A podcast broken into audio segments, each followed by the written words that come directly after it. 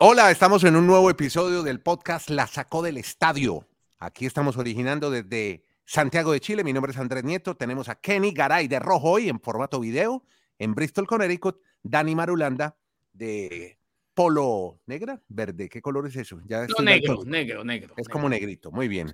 Ahí está. Verde, verde, lo ves tú, verde lo ves tú porque estás emocionado, pero es negro. Exacto. Sí, con la gran victoria que obtuvo el día de hoy el ciclista colombiano Santiago Buitrago, que llegó de número uno hoy a la etapa. Dani Marulanda, ¿cómo viste la etapa antes de irnos ya para hablar de los Celtics de Boston?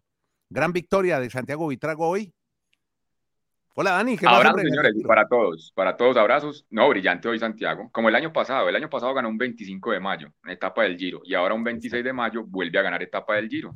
Pues felicidad en Colombia, porque nuevamente está en lo más alto de la etapa reina. La de hoy fue la etapa más emocionante en cuanto a la altura, o sea, las montañas que habían que sobrepasar y muy bien el colombiano, obviamente. Yo, yo quisiera, y antes de que, antes de que Andrés eh, nos dé el paso para los Celtics, que tienen temblando a Miami, eh, porque ese júbilo y ese triunfalismo empieza a hacer que muchos tiemblen. Ahora cambió, cambió el péndulo.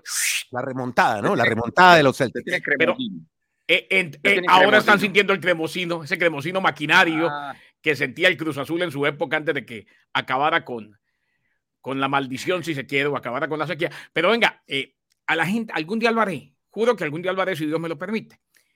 Ver una etapa como la etapa reina, al lado de Andrés Nieto y al lado de Marulanda es un fenómeno. Empiezan los dos a chatearse, ¿no? Tempranito. Y entonces sale Marulanda y le dice, Nieto, ¿y el Giro cuándo? ¿Cuándo es que va a empezar? Esto es una ciclovía y Nieto defendiendo el giro y qué pila. Nieto dice, termina mañana, termina el domingo y tenemos cronoescalada el sábado. No, y, hay que darle, hay que darle crédito a Nieto. Nieto desde el principio ahí va el colombiano, espera hasta que Marulanda ya nos dijo, Marulanda ya se dio, aflojó Marulanda. Ustedes son muy bajacañas, los dos. Y, muy le dijo, va por la tapa. Y, ustedes vieran a Nieto llorando. ¿eh? Ay, uy, se cayó el... Hoy, hoy llegaron a la Pero Garay, venga, Garay, seamos claros, o sea, es emocionante ver a un latinoamericano ganar una etapa, pero si vamos a la realidad del Giro, los expertos qué van a decir? Fue un Giro aburrido, nunca se atacaron. Ah, no, no, no, yo, ojo, yo no estoy crítico. Pero, los últimos seis kilómetros permítame, permítame si no le digo a mi mamá. No, pero, pero, Garay, tú viste la etapa conmigo, viste que si hubo tanto el final. Thomas atacaba a Roglic y Roglic a Y el final con el relato del españoleta se que decía, y avanza, y avanza, y es potente, y avanza, y va al bogotano. Javier Ares, eh, ahí, lo tengo atrás. Muy querido. Muy bien. Entonces, a lo que voy es, ustedes pónganse de acuerdo cuando quieran. Yo lo que estoy es contando la historia y me divierto más. Y eso que crecí con el ciclismo, me encanta el ciclismo eh, yo como colombiano ya no me puede emocionar una etapa, ¿no? Si ya hemos ganado Giro, hemos ganado Vuelta a España, hemos ganado Vuelta a Francia, pero lo que estoy es contando la historia de lo que más me divierte. Sentarme aquí, ver, yo veo la etapa a través del televisor de Nieto y además voy viendo el chat y la manera como se pelean estos dos y uno dice que no y el otro que sí. Sensacional. Muchachos, en algún momento tenemos que hacer un vivo. hacemos en vivo. Eh, tenemos que hacer un vivo o un podcast del tema eh, yo me emocioné, sí, lo normal.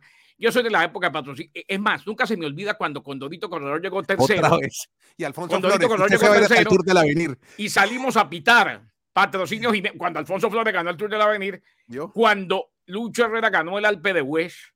Cuando ganamos Vuelta a España. Y ahora ya hemos ganado todo. Ya una etapa no me emociona. En mi época salía a pitar, gritaba en las esquinas, sacaba la bandera Colombia y me servía un trago además. Bueno, hoy 2023 llegamos a la cima de Lavaredo. Ese fue el punto más alto de este Giro de Italia. A, propósito, la UCI no los dejó bajar en helicóptero, ¿no? Ya dijeron. A mí me alegra. O sea, lo que mm. quise decir con toda esta historia, y, créanme que es sensacional, es que me alegra más por Nieto que por Butrago. Muchas gracias. Muchas Me emociona y, más, y más a la distancia las victorias. Marulo, yo, yo admiro la pasión de Nieto, de verdad. Yo reconozco, ya después de tanto tiempo, hay quienes nos hemos enfriado un poquito y somos más analíticos. Nieto es un fenómeno. Nieto, te quiero, te admiro. y además te respeto. Es que soy apasionado, soy aficionado y por eso dije, vamos a hacer un podcast con Dani y con Kenny para poder hablar. Y cuando sea grande, que nunca lo seré, quiero ser como tú transmitir todas estas gracias. Eh, seremos grandes todos. Bueno, o somos grandes. Episodio 1010, 1010. Y hablemos de esa remontada en la que se vienen los Celtics de Boston. porque recurrieron al mejor estilo de los Golden State Warriors a punta de triples, están sobreviviendo estos, eh, estos de Boston que se las traen y alcanzarán, les alcanzará el sábado para igualar a Miami Heat o será el Heat el finalista de la NBA? Kenny Garay, la historia de las finales de la NBA. Pues le cuento una cosa, Andrés. Eh, uno, uno no debe caer en, triunfalismos y reconozcamos que en algún momento al ver el triunfo dominante del Miami Heat en el tercer juego, después de haber ganado dos en condición de visitante en Boston, la manera como ganó en Miami, muchos dijimos, hombre, aquí no hay mañana. Eh, caímos quizás en la grandilocuencia, hemos dicho acá, eh, y utilizando una palabra que usa mucho Sebastián Martínez Christensen, nuestro amigo, hermano, compañero, eh, somos muy grandilocuentes a veces, y yo fui de los que caí, y creo que Madulanda también cayó. O sea, eh, el discurso y esas tres victorias del Heat, sobre todo la última, como que nos, mm, nos empañó un poquito, nos empañó un poquito el panorama. Claro. Eh, este equipo, inclusive Marulanda, anoche cuando estábamos eh, todos, porque la sacó del estadio podcast, tiene una particularidad y es bueno que se lo contemos a la gente. durante el día nos vamos escribiendo y cuando estamos viendo los eventos, nos decimos cositas. inclusive cuando estamos relatando. Anoche, Marulanda venía amargado con la derrota a los Marlins y llegó un momento que dijo, vea, esto no lo sigo viendo, me voy a ver la final del fútbol mexicano, esto termina el sábado. Eh, además, con Marulanda habíamos hablado y él me decía, dice Mike Greenberg, gran amigo, dice Mike Greenberg eh, de ESPN, el de Get Up de ESPN, dijo después de la victoria en Miami, no la de anoche, la victoria en Miami de Boston, dijo, señores, por más de que van 3 a 1, esto se acabó, Boston va a ganar. Boston va a remontar. No hay manera. Y yo le digo una cosa, y no quiero ser grandilocuente otra vez porque por ahí me equivoco. Jugando como ha jugado los dos últimos partidos. No, es que una máquina. Es muy complicado. Y para mí Miami no tiene dos tiros, tiene uno. Exacto. Y es el de mañana. El séptimo juego en Boston. No, eso es muy complicado que lo ganen. Muy, Derek White, 24 puntos, nada más y nada menos, 24 puntos. Una noche espectacular para él, seis triples y los Celtics doblegaron 110 a 97 al Heat de Miami. Marcus Smart, 23 unidades, 5 robos. Jason Tatum y Jalen Brown, 21 puntos por cabeza. Segundo triunfo consecutivo, 3 a 2 la ventaja. Se la juega Miami para mí mañana toda. Para mí, ah, la, pues final de, para mí la final de, de, mañana. Del sábado, eh, ahí en el Casella. El sábado, exactamente, en el Casella. Ese es el partido definitivo. Claro. Eh, y, uno espera, y uno espera que el equipo eh, no se haya metido en la cabeza. Ayer quedó claro que sí, que el tener a Boston tan cerquita de la eliminación, más allá de lo que nos... Es que, a ver, fue una de las peores noches, si no la peor, en mucho tiempo de Jimmy Butler y de Vanna de Bayo. A de Bayo ayer parecía un niño de kinder peleando por esa pelota en la pintura. Eh, entregábamos el balón, eh, no hubo defensa, no atinamos en los triples, las bandejas eran muy complicadas, no, encontrábamos ángulos de tiro. así lamentablemente va a ser muy complicado y puede que otro equipo de Boston, como nos lo dijo aquí Marulo, ya lo hicieron los Medias Rojas de Boston, remonte, pero en baloncesto un 3 a 0 y ante el equipo de Miami. Venga, déjeme, déjeme, decir a mí con la venida de Andrés algo con respecto al Miami Heat. Voy a hacer hoy algo diferente, no voy a hablar ni de datos estadísticos ni de planteamientos tácticos, simplemente voy a hacer lo siguiente. Si yo estoy hoy, hoy al frente del equipo del Miami Heat, les diría lo siguiente. Señores, recuerden Hace seis semanas ustedes estaban en este mismo estadio, en este mismo coliseo, a cinco minutos de quedar eliminados de los playoffs. Ni siquiera iban a entrar en el último lugar, en el puesto 8. La gente en ese estadio los estaba abucheando, los estaba pitando, pero ustedes sacaron el carácter que necesitaban, lograron remontar y se metieron a los playoffs. Fueron a Milwaukee, choquearon el mundo, si podemos utilizar ese término, sí, eliminando al mejor equipo de la conferencia que eran los Bucks. Luego fueron a enfrentar una rivalidad que volvieron a recordar remembranzas de los 90 con los Knicks y en solo intensidad se comieron a los Knicks. Ustedes están a un juego de llegar a la final de la conferencia del Este. Ese juego del sábado lo tienen que asumir como su séptimo juego. Aquí no se puede pensar que van a regresar a Boston. Piensen que no hay gasolina en el avión. Piensen que hay una nevada, pero el lunes no se puede volver a Boston. Es la última oportunidad.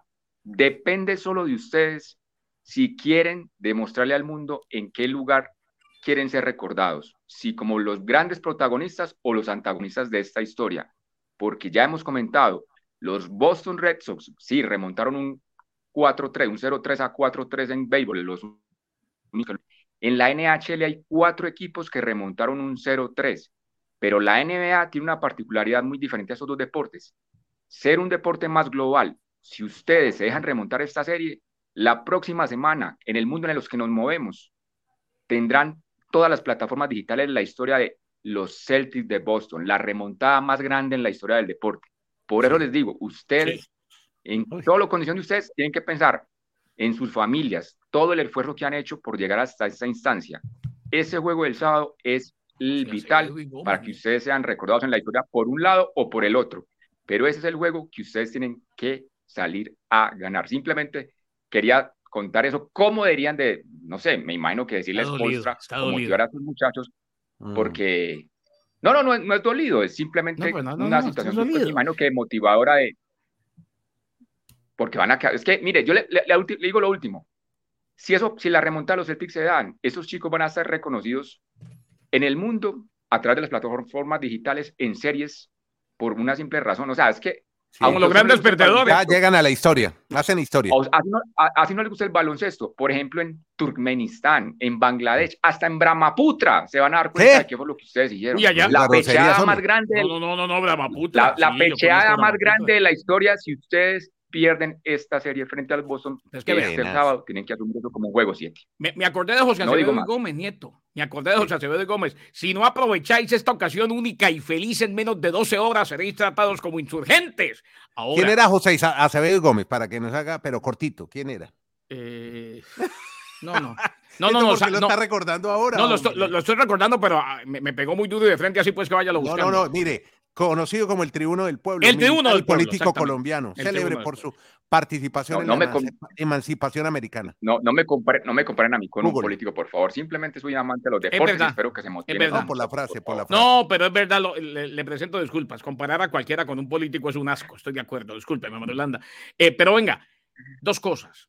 Ayer me decía mi hijo, Sebastián Garay, aquí en casa vemos los partidos del HIT juntos.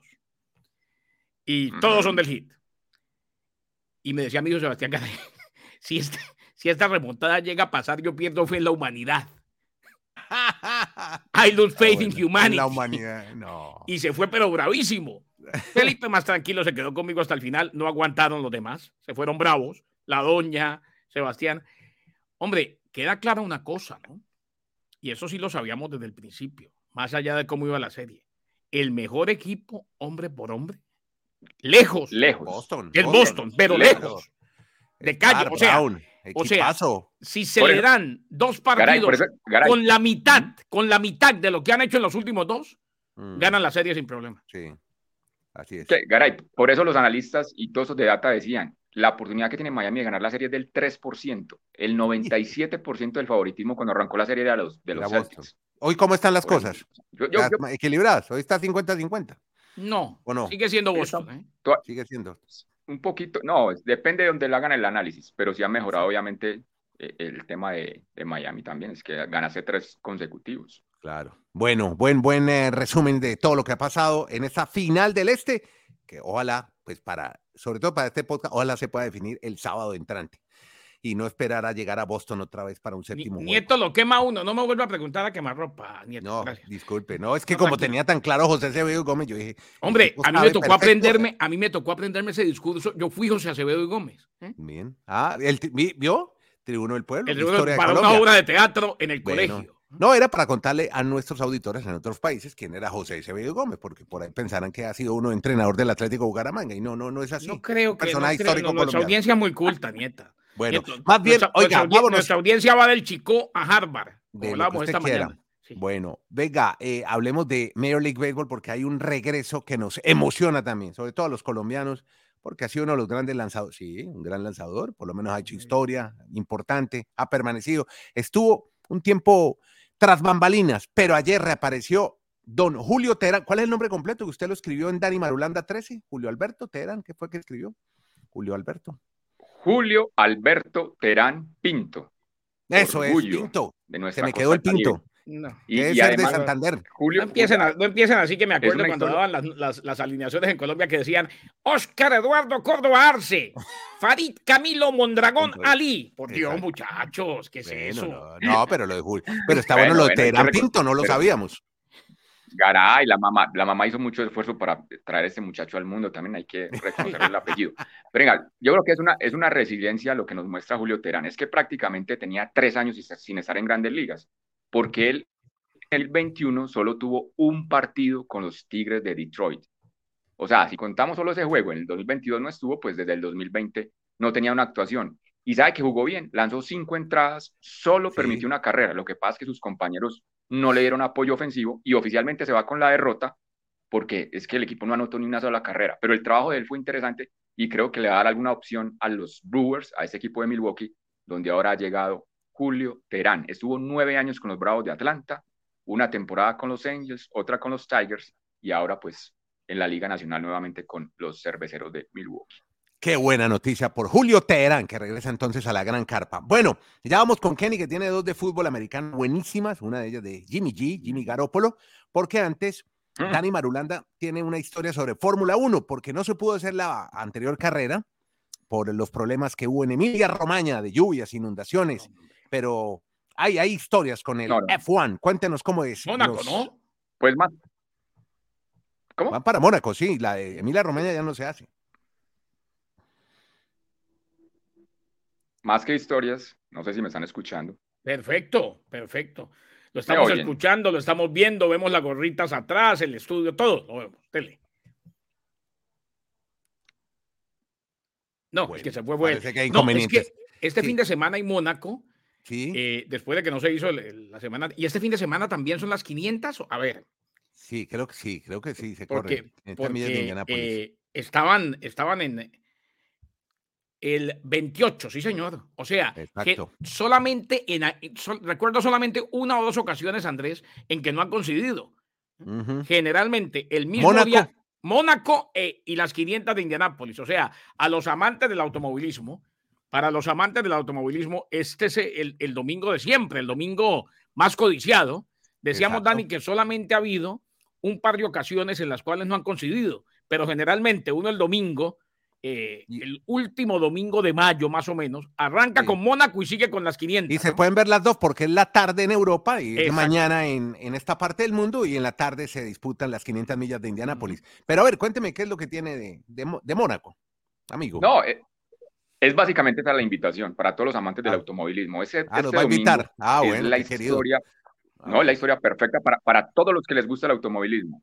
Muy temprano, 9 de la mañana hora este, para los que están en el territorio de los Estados Unidos, se ven el Gran Premio de Mónaco, que para muchos es considerado el más glamuroso, el más ostentoso, el más Alberto. interesante de la Fórmula 1. Y al Y final de la carrera es más aburrido porque carrera. nadie puede pasar. Digámoslo Sí. todo. Sí. Bueno, una vez en, en un Bueno, túnel, bueno. Montoya se pasó una vez en un túnel, un sobrepaso. ¿Se acuerda? Sí, pero eso, Eso pero también pasa. la- son excepciones. ¿No? Bueno, muy bien. Estoy de acuerdo Entonces, con Garay, Garay, estoy de acuerdo. Y después, venga, y después se conectan con las 500 millas de Indianápolis, que es correcto.